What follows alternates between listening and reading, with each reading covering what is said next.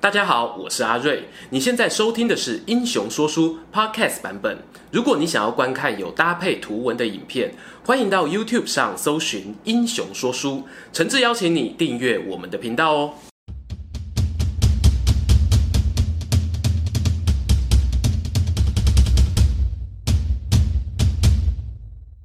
Hello，英雄故事的网友，你们好，我是说书人阿瑞，不只说大英雄，也说小故事。今天要讲的这个主角呢，就是三国人气排行榜前三名的常客赵云。在《三国演义》里面啊，七进七出长坂坡，血染征袍救阿斗的保姆形象，啊不，我是说硬汉形象，简直可以媲美《即刻救援》里面的连恩尼雪。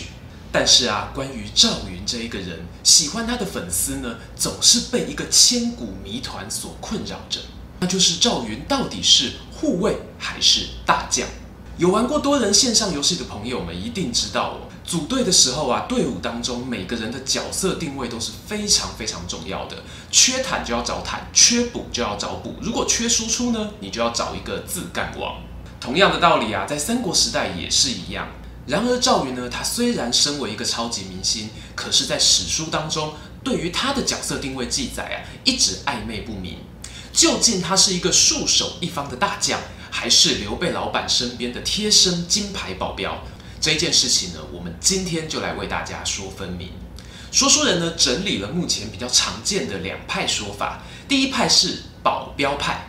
支持这一派观点的网友们认为，哦，赵云其实呢就是一个杂号将军。哎，先别急着生气，这种说法呢，认为赵云他的定位呢更接近是一个护卫队长的角色，呃，就像曹操身边的许褚那样。在刘备啊自称汉中王的时候，哦，五虎上将当中的四位呢，分别被封为前后左右将军，但是赵云那个时候呢，只被册封成义军将军。甚至地位哦，可能还比不上被提拔成为汉中太守的镇远将军魏延。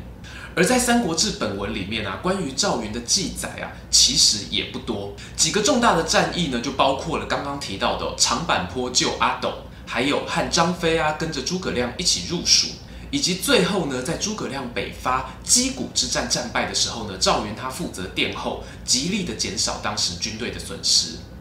没了，这些史料是不是非常非常的少呢？听完了保镖派的说法之后啊，其实说书人自己的心里也是非常非常的懊恼，怎么就没有更多的故事可以说呢？哎，别紧张，这个时候呢，我们来看一看另外一个，也就是所谓万能大将派的说法。认同赵子龙是个万能大将的支持者呢，多半会引用《云别传》这一部史料当中的说法。当中啊，关于赵云的一些正面记载就丰富很多了，包括像是截江救阿斗啊，攻打荆南四郡的时候拒绝赵范的提亲啊，或者是刚刚提到，北伐击鼓战败之后呢，拒绝诸葛亮的赏赐等等的情节哦，非常非常的丰富。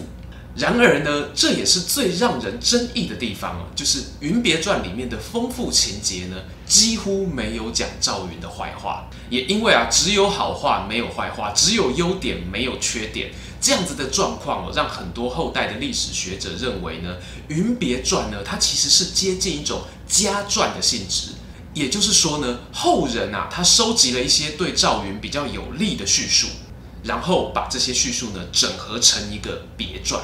如果说这些别传的记载真的这么值得信赖的话，当初为什么《三国志》的作者陈寿却没有采用呢？这是一些史学家们提出来质疑的地方。那说书人自己是怎么想的呢？我自己的看法其实是认为哦，所有的史料都存在着不同的解读方式。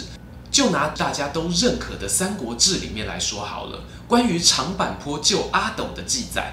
前面讲到两个派别的支持者也会有不同的解读，譬如说认为赵云是一个带兵将才的支持者就会说：“哎，你看赵云那么勇猛善战，他怎么可能不能带兵呢？”但是啊，觉得赵云是保镖派的支持者啊，反而就会主张说：“哎，别人的记录都是破敌多少，只有你赵云是抢救保护老弱妇孺，这个不是保镖是什么呢？”那说书人自己啊，其实呢，我是所谓的陈寿派的，哎，好像没有这一派哦。因为我跟陈寿的观点一样哦，虽然我们没有百分之百的证据可以去证明赵云在许多战役当中的优秀表现，所以呢，陈寿没有引用在《三国志》本文当中的史料哦，是因为没有办法证明他们完全正确。但是呢，不代表他们没有参考价值。事实上啊，在《三国志》本文里面，赵云他是少数有独立列传的将领。同时呢，在赵云传的尾段呢，陈寿呢也把他评价成跟西汉初年的名将腾公夏侯婴一样的战功卓越。能够拥有这么好的一个评价，说明了赵云他对蜀汉的贡献哦是毋庸置疑最后啊，下一个结论哦，说书人自己觉得历史它之所以迷人呢，就在于这些研究者也好，或者是业余的历史爱好者，我们呢都会去发掘很多有限的证据。在有限的证据当中呢，去找寻各种合理的可能性。尽管这一场赵云到底是护卫还是大将的定位之谜哦，比战已经打了好久好久。两派的人马呢，在各自提出观点的同时呢，也都发现了一些自己论点上不足的地方。我想啊，这大概就是这一场比战所带给大家最大的收获吧。喜欢这则影片吗？想看更多有趣的故事，欢迎到英雄故事网站加入会员，或者是订阅追随我们的频道。这里是三国说书，我们下一次再见喽，拜拜。